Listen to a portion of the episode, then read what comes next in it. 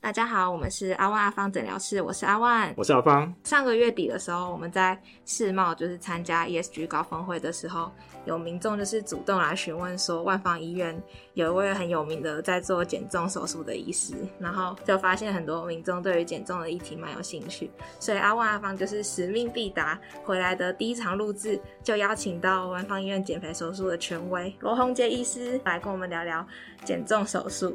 那我们就请罗医师来跟大家打声招呼。大家好，我又来了。耶！感谢罗医师。哎、我不是权威啦，我只是因为兴趣使然，对这个题目非常的有有呃投入相当多的心力在研究。那当然就是会有一些心得，哦也会有一些进步的地方。就我不是权威啦，我也不是名医，因为我们跟很多减重的名医不一样的地方是我们医院都是零预算宣传嘛，嗯那我们几乎是零宣传。嘿嘿，所以我们靠的就是口碑跟强悍的实力，还有快速、超自然的恢复。哦，对啊，因为像其实现在医疗都是要做口碑行销了。做到超自然的恢复呢，更快速的这个治疗呢，嗯等一下再有爆点哦。好啊，好啊今天的重点就是，其实你不知道的 point 对很多，我们一个一个来报。那想跟罗医师请教的是，就是像是减重代谢手术，它到底有分哪几种手法？可以请医生您大概介绍一下吗？其实我们最简单的就是把人的肠胃道分成车子的前轮跟后轮，我通常都会这样讲。前轮就是我们的胃，后轮就是我们的肠子。那肥胖的议题不外乎就是吃的多、乱吃、禁不住哦，管不住自己的嘴巴，然后肠子吸收好。那所以前轮跟后轮都有刹车的话，就像一个一般的车子有四轮的 ABS 一样，会比较稳。那所以如果有动到把胃容量减少，又把肠子吸收缩短的手术，就是绕道系列的手术，它的效果会比较续航力比较久，持比较持久，但是会有维他命的缺乏的问题。那如果单纯只是把胃容积减小，就是现在最夯的缩胃手术，它是只有动车子前轮，没有动后轮，所以你是吃不下，吃得慢，吃得小口，但是对吸收完全没影响。那这样大家想啊，就一个最简单的道理，就是如果我真的吃不下固体食物，那我如果喝奶茶，或者是吃双麒麟，或者是吃巧克力，百分之百都会吸收。所以缩胃它就是只有动的车子的前轮，只有前轮刹车，它只有让你吃的慢、吃的少、吃的小口。可是你如果去喝一些含高热量的饮料，或者是一些摄取一些高热量的一些易状的食物，像刚才讲双麒麟、巧克力这些，那你做这个手术效果就非常不好。那刚刚医生您介绍那么多种手法，我们该如何去选择？还是哪哪一些族群会比较适合哪些手法呢？好重点现在就来了，先报第一个 point，就是说现在全世界大概有百分之七十的病人接受的是缩胃手术，那大家一定就会第一个印象就是减重手术就是缩胃手术，好，大家就得这样想也没有错。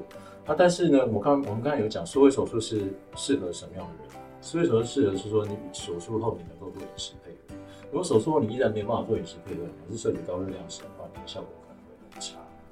好，那再来。缩胃手术它一定要吃得慢，如果吃得太快的话，它容易胃食道逆流，这个情形是它最常见的可能症之一。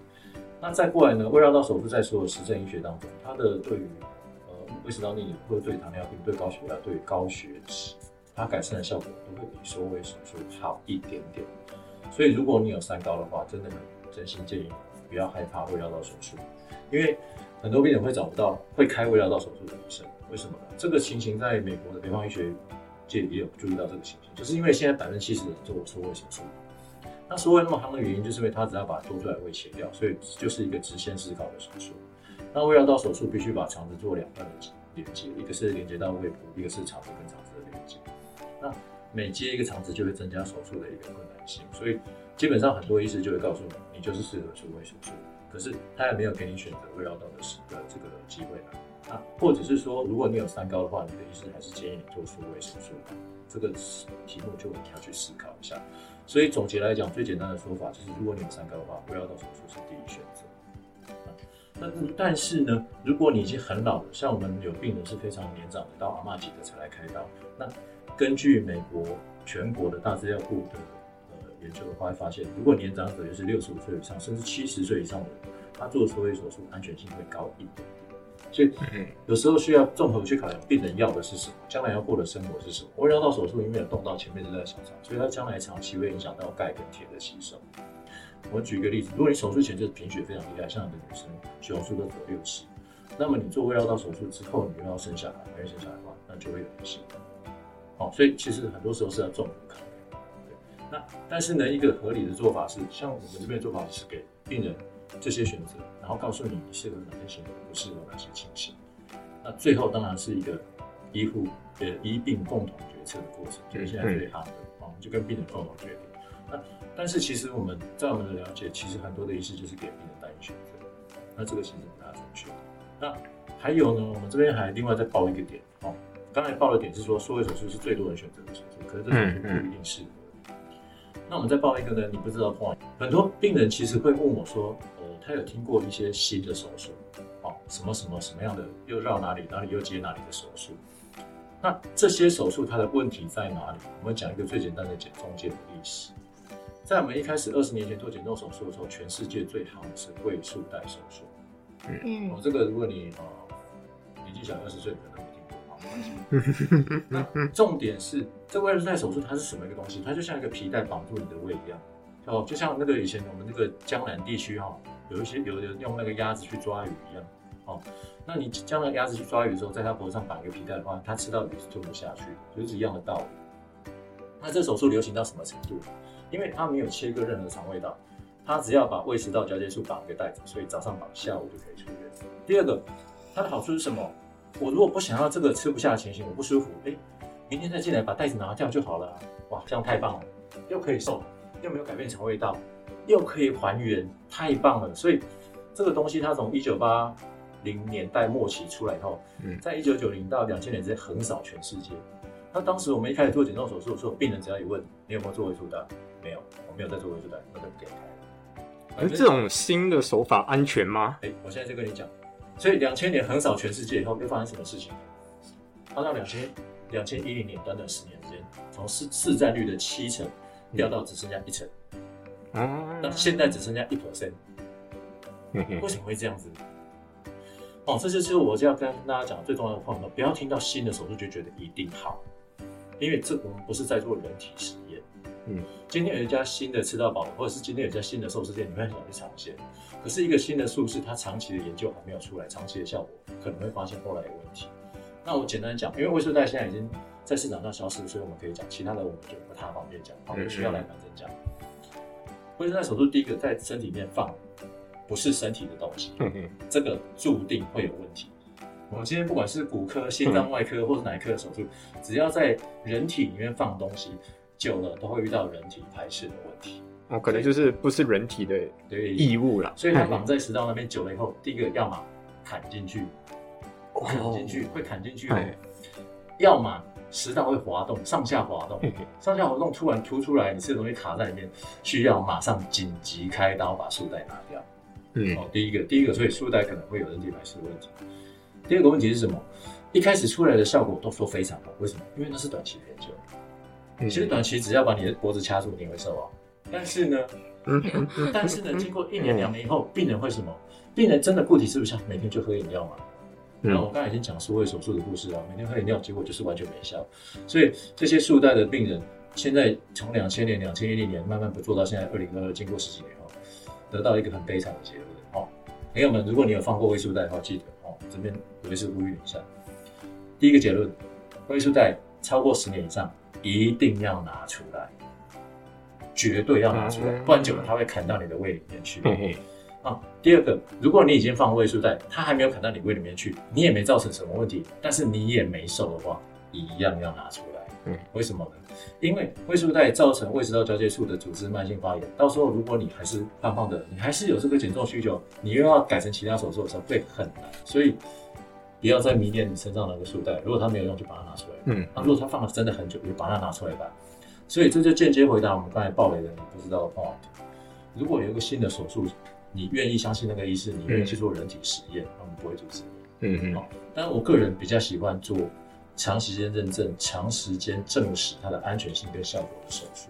那大家还不知道一个 point 哦，呃，很多很很多朋友可能知道罗医师很喜欢做胃绕道手术，为什么？其实很简单，这六十年来胃绕道手术都是减重界的标准手术。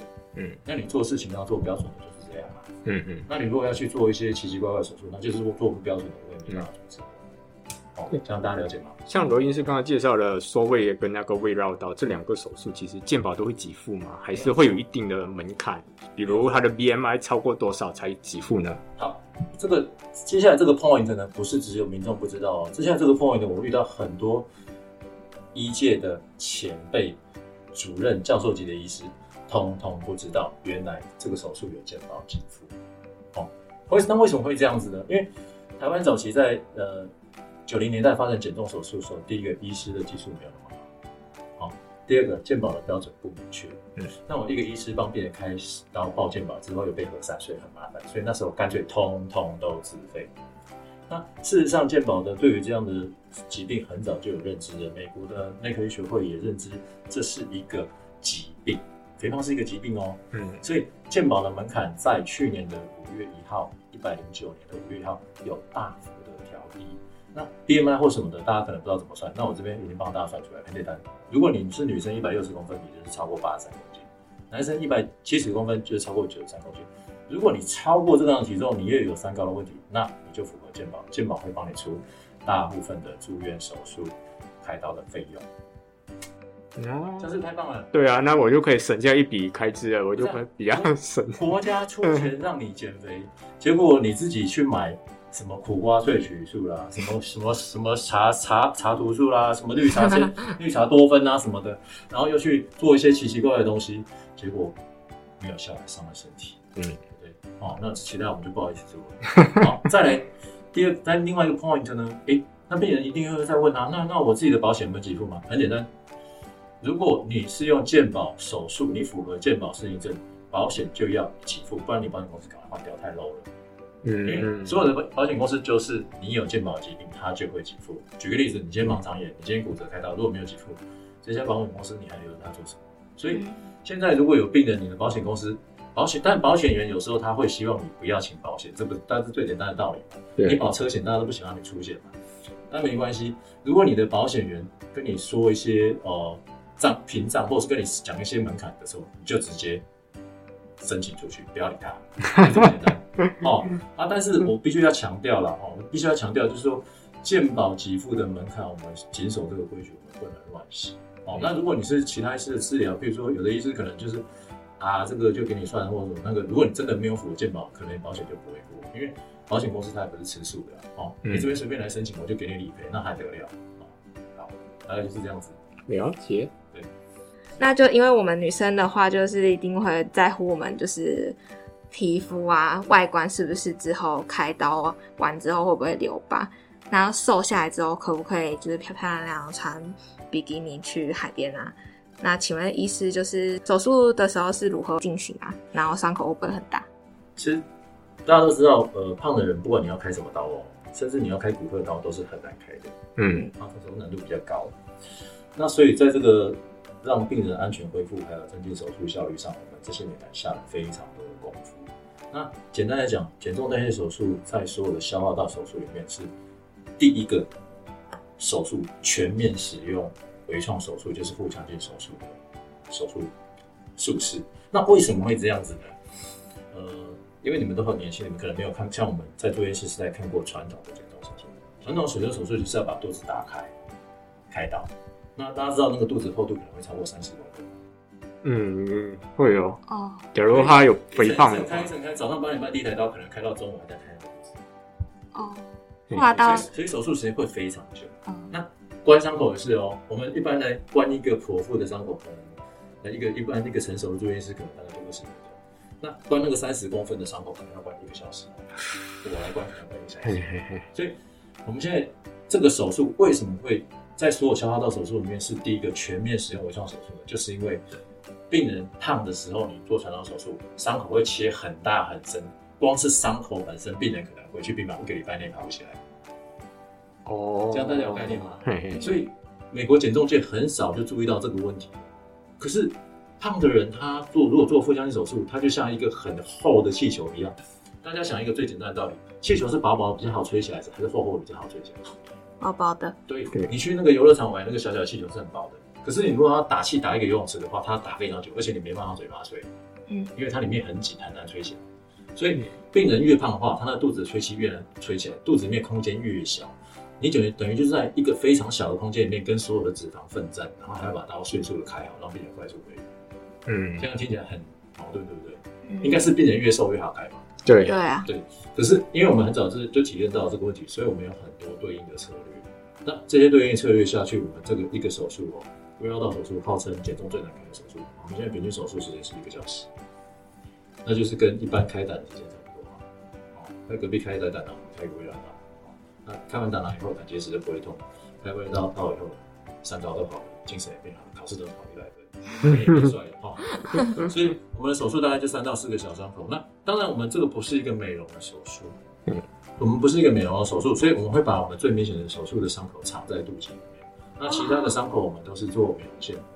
哦，以前以前传统消化道的手术是，如果你的你有切割到肠胃道接肠胃道，肠因为肠肠胃道里面有肠液有细菌嘛，这是不能缝美容线。那我们现在都缝缝美容线，而且我们伤口感染率非常低。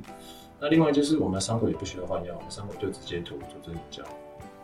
嗯，对，所以回家开完刀马上可以洗澡，啊，哦，洗完澡一个礼拜后，那个组织凝胶就就干干掉脱落了，组织凝胶是像那个伤口也好了。液态 OK 泵那种吗？诶、对，类似或者是说像一坨鼻涕这样粘在脸上，哦，诶、非常可爱的。啊，好酷等到一个礼拜后脱落 对，伤口也好。那如果你真的很在乎疤痕的话，也欢迎在 YouTube 打罗伊斯的名字。然后我们我们也有我们呃减减重呃的病人示范说怎么穿比基尼，也有。但是他伤口是在就是肚脐里面，其实也看不到就是穿比基尼也看。哦。啊，看觉得这样很满意，对。哇，啊啊，当然疤痕会有疤痕体质嘛。那你开完刀之后，如果你用除疤凝胶或是一些除疤的产品，当然伤口会更漂亮。不过我们重，我们重点重点重中之重，减重手术让你变帅变漂亮，只是刚好而已，只是顺便而已。呃，重要是健康重点会，让你健健康。嗯健康最重。要啦但是变帅变美是刚好，顺便而已，顺便一举多得啦。我们也顺便了很多事情了哈，我们顺便很多事情，我我我讲一下，但我讲一下一个 point，大家就知道。嗯，很多人夫妻失和，什么状况？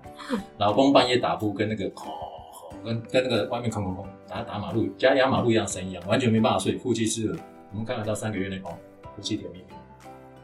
嗯那个太太都笑着进来整间，还挽着先生的手，为什么？三个月你瘦二三十公斤，马上打呼就好了啊，对不对？然后胖跟打呼有关系哦。我们有我们有病人是坐着睡觉一辈子的、哦，因为他躺着他就脸会黑掉，哦，这样就好了耶，呼吸失和就解决了耶。哦，还有啊，很多女生很胖，是不是多囊？多囊是荷尔蒙乱掉乱掉，没办法怀孕，嗯然后做试管是要十五万嘛？对不起，同意。啊，做两三次都不行，对不对？我们最高纪录院内同仁哦，一个月自然怀孕，我连试管钱都帮你省起来，为什么？简单啊，当你体重破一百以后，你的妇产科医师一定会要求你，如果你减十公斤，可能就会自然怀孕啊。那大家为什么不去减十公斤要做试管？如果减肥有那么容易的话，我还要去找医生减肥吗？哦，所以他至少去做试管嘛。可是做试管，然后我们越打越胖，越来越不能怀孕嘛。我们院内同仁就是这样啊，做了两次试管，在我们也是在我们院内的前辈那边做嘛啊，不好意思前辈。然后我们这边开刀一个月，一个月哦，一百公斤变九十，自然怀孕了。Oh my god，太神奇了！哇，所以我随随便讲几个点啊，帮你连试管钱都省钱啊。嗯，但如果是没有。包生啊，顺便生，没有包生是顺便生哦。如果刚好顺便的话，一箭双雕啦。会有麻烦哦。为什么会这样讲？有时候会有麻烦。最近就遇到有病人已经生三个了，那十几年前生那个，结果现在瘦下来，老公看他眼神都不一样。结果一来一回来，哦，没有怀孕的啦，又生第四个了，生下来呀，对不对？刚好而已啦。刚好刚好，我们最近中华民国台湾啊人口正成长了哈，刚好而已啦哈。不错不错。对，国建署不要找我了。啊，很棒。再来，那所以这样恢复期间，那就是没有的意思啊，就是隔天隔天就可以直接上班了。来，全台湾平均做缩胃住五点五天，做胃要到平均住六点五天，我们都是隔天出院。我们哦，而且我们现在有日康嘛，大家可能不知道日康什么意思，日康就是你快速通关的意思。你今天早上来做检查，抽血验尿，弄弄，然后开刀，中午开刀，隔天早上八点准时让你上高铁，那就是就是要住一晚啊住一个晚上，来去外方住一晚啊。对了，那为什么我们可以做到恢复比人家快那么多？嗯，我问大家一个问题：大家去日本是有没有注意到日本那个高铁长得跟我们不太一样？有没有注意到？嗯，不好意思，然后台湾高铁，不好意思啊，大陆工程。世界上在台湾没有的东西，在世界上其他地方是有。所以其实我们为什么可以让大家恢复那么快，就是参考美国肥胖代科代谢外科医学会在美国制定的一个快速恢复标准，它就是套用在美国所有最高水准的减重中心中，我们全部每项都套上去。嗯，就这么简单，让你安心的止痛，让你不手术后不会吐，手术时间缩短，手术安全性提高。你睡一觉起来，过两三个小时在病房走来走去，推了推了一个点滴架，别人还以为你是来健检。真的是这样子，我们还有病人曾经推着点滴架跟我说我不会出院，他连住院都不想住院，哦，好画面所以我们可以做到这样。所以啊，我就问大家一个简单的问题，因为我们在做这个手术的时候，最容易反对的是什么？阿公阿妈。哦，嗯，一定啊，对啊，你今天如果说你要做 SpaceX 上月球，你阿妈会同意吗？一定不会。不会，对啊，但是如果它很安全，一个小时就回来了，你还可以在那边刻一个石头，找一个石头刻你的名字，嘿不是很棒吗？嗯，我们就台北到高雄，比那个还短的时间，一趟车票让你变健康，就这样啊。我们大概就这样了哈。那嗯那我们还有很多地方要改进，我们还有很多人要去说服的啦。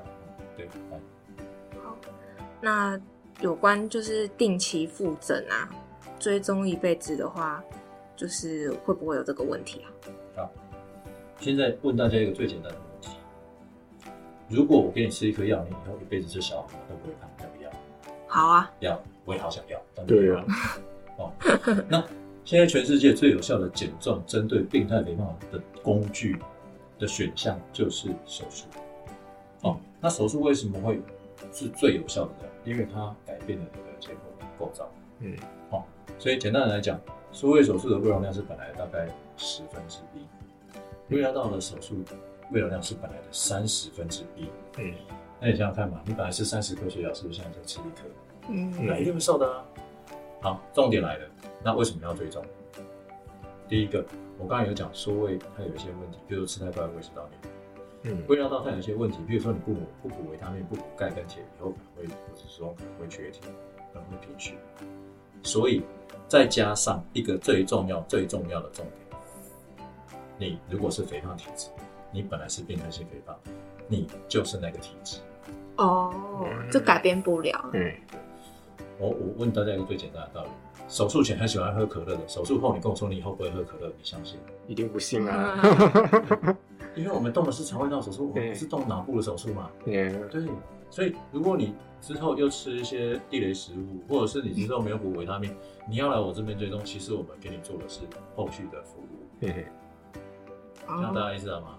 所以如果你买一个特斯拉，买买一台特斯拉，你都不去保养，其实它车厂不会改。嗯，这倒是，可那你出个大问题的时候，嘿再给你修再收费。嘿嘿，那我们的病人如果不追踪的话，维他命没有好好补的话，基本上久了都会缺这个缺那个。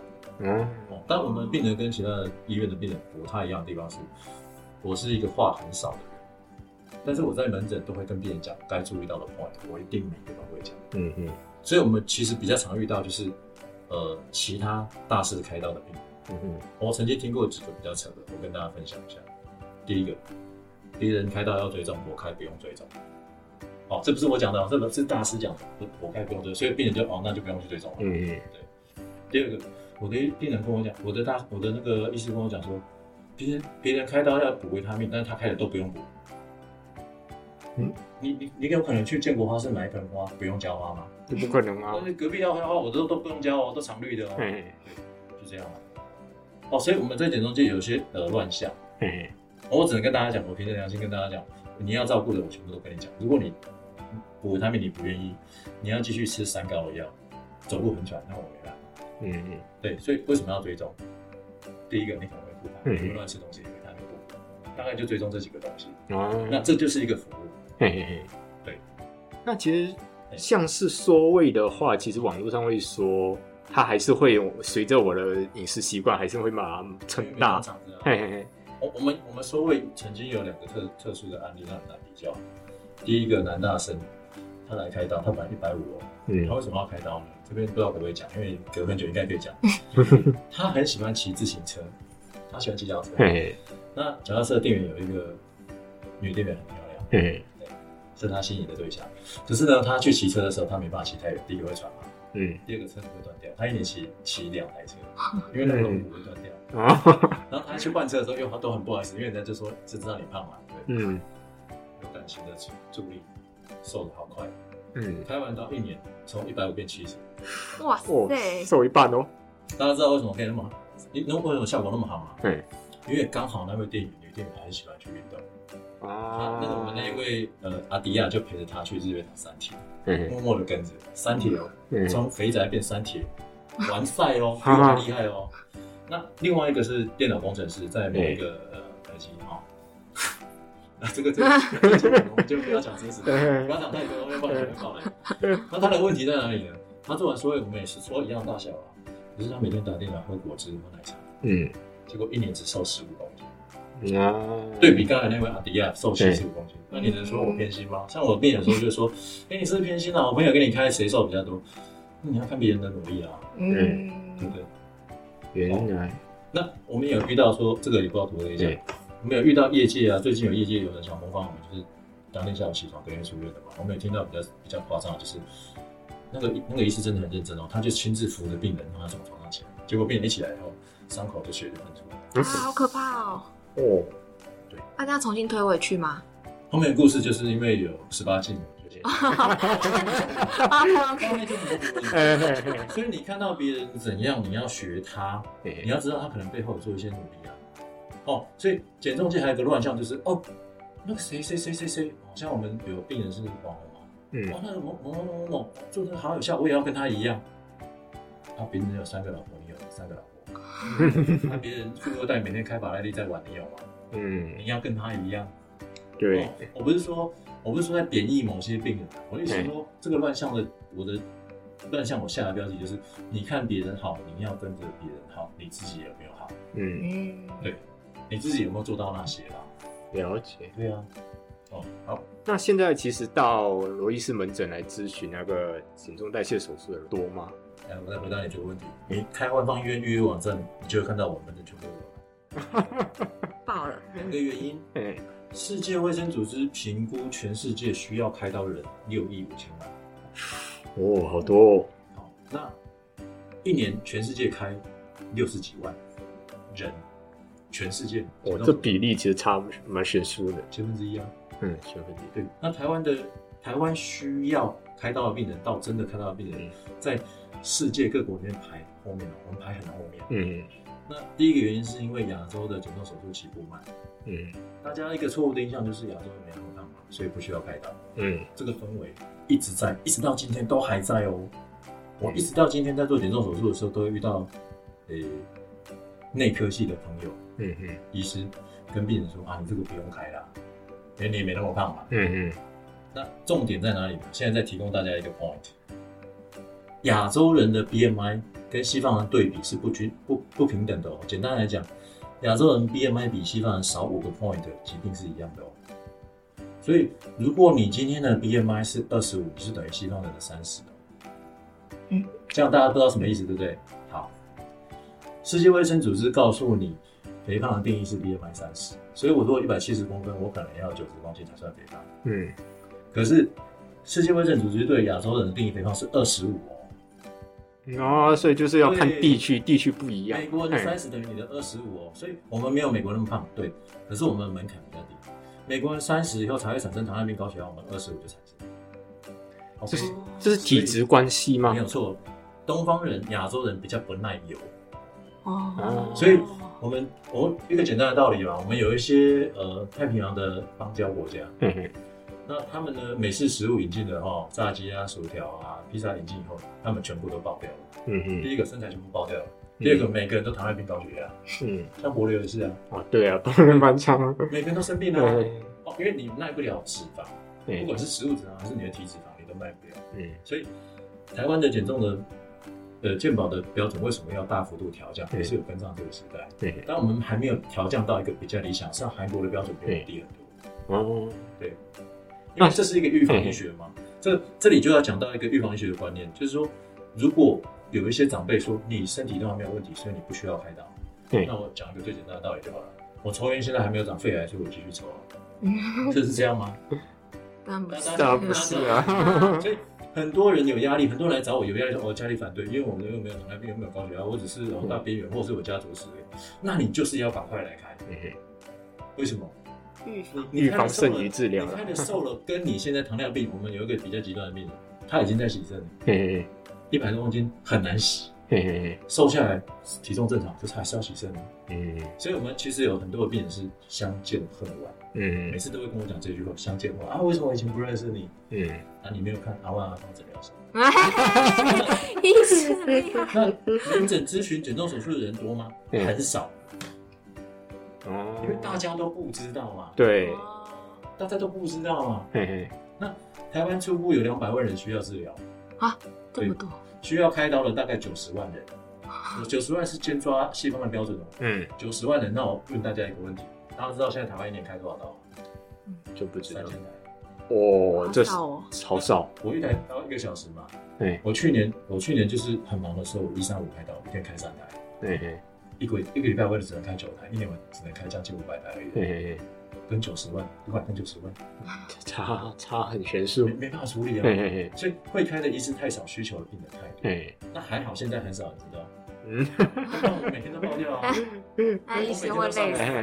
我每天都烧干啊。对，而且我们不是只有当医生的，我们下班要去开 Uber 啊，啊！还要兼美食外送啊，啊 因为要养家嘛。对，养家活口了，对，有时候还兼就是看电视没事做一些手工嘛，嘿就是他做很多事情，所以我们也不是只有这样子而已。啊啊，，所以我们没办法干不过去嘛。所以减重一个病人平均你一个病人你让你讲二十分钟，一个门诊就是三十分钟，一百八十分钟，对只能讲九个。对，接着讲我，们要花时间跟病人好好讲，所以每次病人都跟我们这边就跟大家抱歉一下，每次病人都说能不能加号，能不能加加号，能不能加号？问题是先生小姐，你加号的时候你只讲两句话，你每个进来都跟我说哦，我从南部来的，我从苗栗来的，我从南部，我可不可以讲久一点？我可不可以先开刀？每个都这样跟我讲，然后我就看着时间滴答滴答，一分一秒过去，然后想说家里我小孩，然后好好带补，我老婆现在可能体会已经四十多了，我也要回家啊。哦，好辛苦，哎，所以。供不应求啊！没关系，没关系，没关系，我们赶紧厨房就不怕厨房热。总之，总之啊，这是在呼吁两件事情啊。第一件事情，如果你觉得你身体还可以，赶快来吧。嘿嘿嘿，你的身体先开起来，你的身体如果很很不好的话，你自己想也知道嘛，手术风险是不是会比较高？嗯，对啊是，对。那第二个，你不早一点挂号，每次都要临时在家挂，我也很为难，大家也都很为难。对，护理师脸都绿了。哦，那这那其实像是来咨询的人那么多的话，那最后选择进行手术的人多吗？还是他们会有一些其他的疑虑的点这点？个数字我们最近统计出嘿来，当然我们这个数字不错，蛮漂亮的哦。我们每十个咨询的病人有七个开刀。哦，这比例蛮高的欸。哎，哎，有概念。在美国大概三分之一啦，嘿嘿，在美国大概三分，但美国有它的问题在。美国是因为保险公司要审核说你有没有严格自律进行体重管理哦，啊。如果你只是说哦，我就是要去开刀，什么都交给医生，然后去请保险，他不会解问题。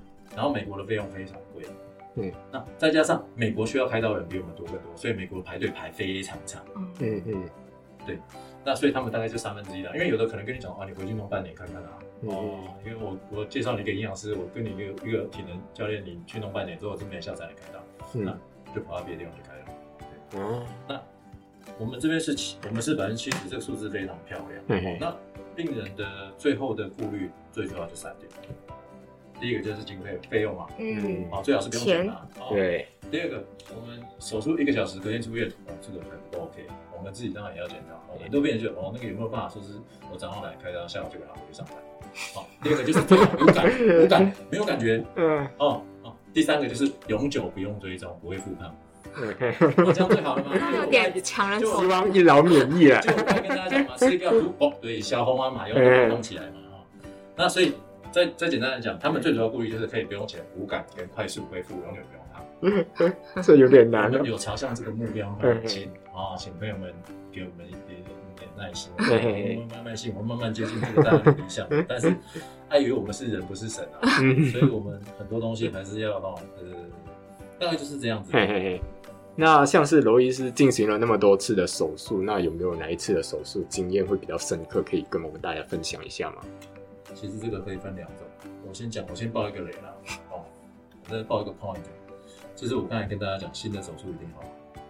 我们印象，我们印象很深刻，就是那种去给某减重大师开刀，开的就是大师独创的手术，嗯，哦，全世界只有他在开这个刀，台湾吗？对，太开心了。哇，他开完以后就用四个字来形容，哦，大师不好意思，我没有点名你。开完以后就是咪咪冒冒。那为什么会咪咪冒冒呢？我在讲那个魏书代美国魏书代的故事。美美国魏书代在九零年代横扫美国的时候，大家知道高速公路有那个 T 坝吗嗯，？T 坝上面就写一个，你的人生需要一个袋子。你你连续十个 T 坝都写这样，你的人生需要一个袋子，然后下面就专线，空吧空空空。对，然后开下午就出院嘛，太棒了，以后不喜欢就拿掉哦，嗯太棒了。十年后那 T 坝全部不见了。啊，那呃，不可讳言，在这六十年中，减重大概手术发展六十年，从五零年到现在，手术不断的推陈出新，那结果呢，长江后浪都一直推前浪，前浪都不可靠，为什么？就是我刚才讲的。那大师为什么要开那个手术呢？因为他对那个手术特别有心得，他嗯特别会做这个东西，可是这个东西长期来讲真的有问题，所以那又在在在重中之重是什么？你要把大师开的那个刀变成微疗刀，变成微术刀，非常难开。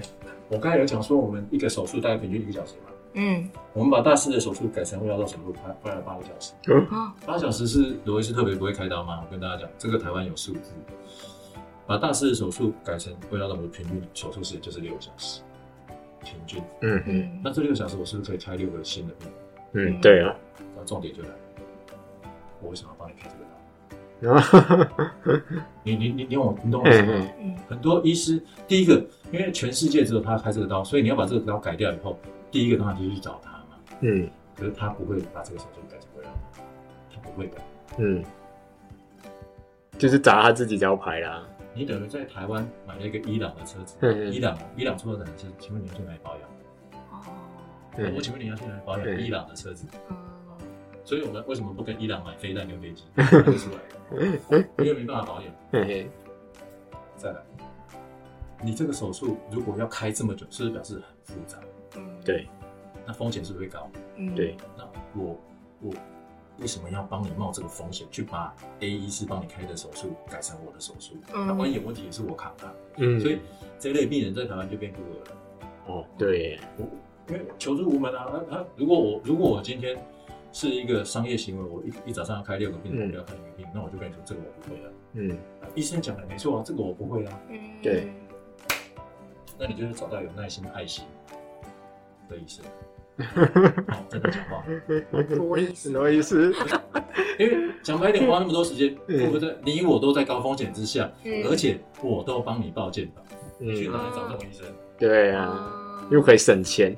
哦，所以第一个，第一种，第一种，我不要不是要，这是第一个，对。第一种就是你之前开的刀不如意，或者是你嗯。之前开的刀不标准，或者是你嗯开的新创奇奇怪怪多年的手术，嗯我们要把你改成标准的，真的很难。嗯，风险真的很大，所以我们这边为什么我们这边手术量都不大了？我们这边手术量真的不大。哦。我们如果我们这边要商业行为的话，一年可能会可以超过一千个案例，哦。但哦，是我们都没有这样做，为什么？因嗯为我们就是规规矩矩、老老实实的开，历史最悠久、嗯口碑最好、最实证医学的几种手术。那另外呢，比较印印象深的案例，除了刚才传沃神跟大家聊，小哥有傻三或者是夫妻适合变好了，所以这类嗯。哦。哦娶妻生子这种以外呢，其实我们有一个病人是七十五岁来开刀，哦，老大家有没有想过七十五岁为什么要来开刀？应该就是有。不用了嘛，因为脚已经在棺材里了对不对？不用开了嘛，反正人生就这样给他去嘛，放飞了嘛。嗯这个就是我刚才刚才 point 隐藏在里面的。大家会想说，我现在身体没这样，以后老了来，或有以后有问题再来看。问题是你有你有问题的时候，你可能身体已经坏到一个程度，也没有医生帮你开了，嗯，对不对？风险更大。这一位呢，这一位阿阿嬷呢，她在全国最好的医院哦，我就不讲在哪里了哈，中正健南旁边哈，看了一辈子的病，她有心脏病，放了四根支架，高血压、高血脂、胃食道逆流、脂肪肝、慢性生病，全部都是因为肥胖引起的。嗯那他七十五岁，一百一十公斤，拿了四脚拐杖，已经拿不动，他快要不能走路了。哦，所以来咨询手术的时候，也不知道是哪一头线害我的。我也不知道，因为因为全台湾最好的医院，他也有在做减肥手术嘛。嗯，对，我不知道哪个同行先害我的，就来这里，然后是三代同堂，一次整间二十几个。哈，那哦他的祖孙，他们祖孙，他的儿子跟孙子都叫他不要开，嘿嘿嘿，因为这么危险开可能会哦上天堂。嗯，我们开了以后，一年让他瘦四十公斤，不但四脚管上丢掉，他的故乡在苏州哦，他还回苏州去爬山给苏州乡亲看，苏州乡亲要包一台飞机来找我。哇，感谢你，对我刚遇到疫情了，不能包机了，现在也快了，真的也快了我不。行啊，我处理不了了。我不是感谢你，是要都给你开刀。那位阿妈，那位阿妈多好笑，你知道吗？哎那阿妈的，那阿妈就是遇到人家就掀肚子给他看。啊？你，看，你看，我以前那么瘦，我以前那么胖，现在那个肚子也没什么疤痕，然后嗯又可以走路，又那么开心。活招牌的概念，对，然后他就介绍了一个，呃，这也不知道怎么讲，传 传统市场的年轻妹妹，才二十岁而已。对，哦，是他吗？啊，曾经一年之后哎瘦超多，暴瘦，然后瘦的很很均匀，然后又有在他身上运动，简直就是脱胎换骨，完全看不出来他曾经是那个阿妹啊。哦，人生是彩色的啦。以前连去市场帮 哎，卖东西都不敢，现在出来就是西施啊，嗯什么什么西施啊，芋头西施啊，木瓜西施这样的，就加个西施啊，我要跟你排行这样。情。好很多啦。所以奉劝大家哈，大家奉劝如果找对象很困难的，或是没办法结婚，或是不敢去约会的哦，哎。或是你快要结婚的哦，这这也不能乱讲，千万不要太早结婚。哦，男朋友想换，到时候就可以换掉，行情会好很多啦。嗯哦，这也不知道能不能讲。那其实随着医疗的进步啊，那其实减重手术也没有我们想象中那么可怕啦。那如果有需要的民众，也可以到罗医师的门诊来咨询一下。来了，这我跟你讲啊，这我跟你讲啊，嗯减重手术这么好开，大家都在开的。嗯，有没有发现东你去东区三步就有一家刺绣纹眉店？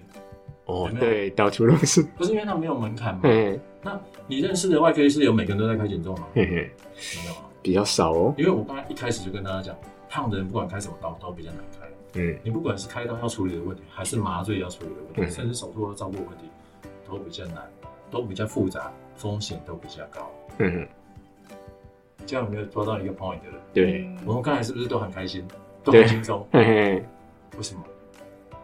因为我们在这里下了很多功。我们第一个，我们把手术步骤一个一个拆解出来，对对对，一个就等于是像以前日本人做车子一样，一个一个零件拆解出来后，每一个零件都把它改的比较好，车子组装起来后就比他们 copy 那车子更好。嘿，我们一个一个手术步骤都把它破解，全部安全以后，我们上路。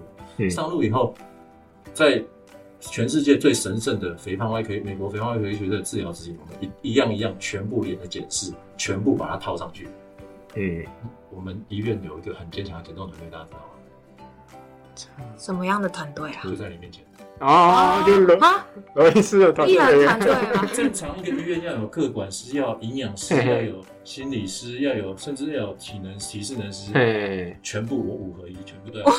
啊，五合一，对不对？啊，这个也不知道能不能讲，因为医院就是比较抠门的医院嘛，啊。嘿嘿嘿。人事成本，所以我们就是一条龙，跟别人不一样，就是我是前面的点菜的人，嘿厨房也是我，服务也是我，对，特安心啦，特然后安心。收碟子啊，后面洗碗都是都是你包啊洗，碗全部都是我啦，对，脚踏两只手啦，二十四小时服务啦，哦 然后一通电话到二十四小时为你服务啦，我们才有办法做到品质的一致。啊，这倒是。是嘿为，什么？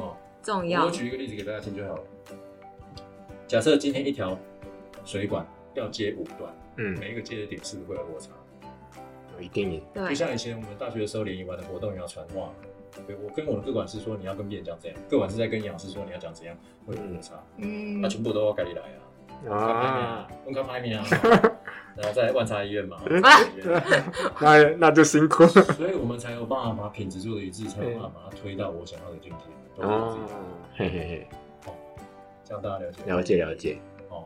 啊，我辛苦你快乐没关系，我辛苦你，我我我每次都跟别人讲，我辛苦你快乐没关系，但是记得开完刀以后要回来看看哎呀，对要了，追踪啦，追踪一下，对啦，这个最深的案例，印象最深的案例，我还可以再补充一题给你。哎，好好啊补充好啊补充，我从我出道出道到现在做减重也没有很久，十三年而已。对，这十三年间大概有五个病人哦，很神奇，开完刀以后就脱缰野马，从来再一次都没回来过。你可以开一个这么大手术，居然可以一次都没回来的。嗯，朋友们、朋友啊，呼吁一下，好人的寻人启事如。果你是我病人，从来没回来找我，我真的还在还在还在担心你。但是我都会往好的方向解决。我举个例子，你今天买一台 iPhone，如果有故障，你会不回去找 Apple 吗？不会啊你啊会自，己拆开来修理吗？不可能啊。我通常都会自我解嘲说啊，开的太好了啦，哦他应该是很平安开到啦。开开了，也吃东西也没问题，伤口也不动啦，然后也也瘦了啦，哦，太满意了，就都不用回来了。朋友啊，嗯，回来看看我啦，也对，也对。对啦，最后感谢那个罗医师来跟我们分享关于减重代谢的一些知识，然后我们下次再见，拜拜拜。拜。各位听众，如果喜欢我们今天的内容的话，不止 Podcast，我们也有将声音档及影片档放到阿万阿芳诊疗室的 YouTube 频道，连接在下方的资讯栏，欢迎大家订阅及在上面跟我们留言做互动哦。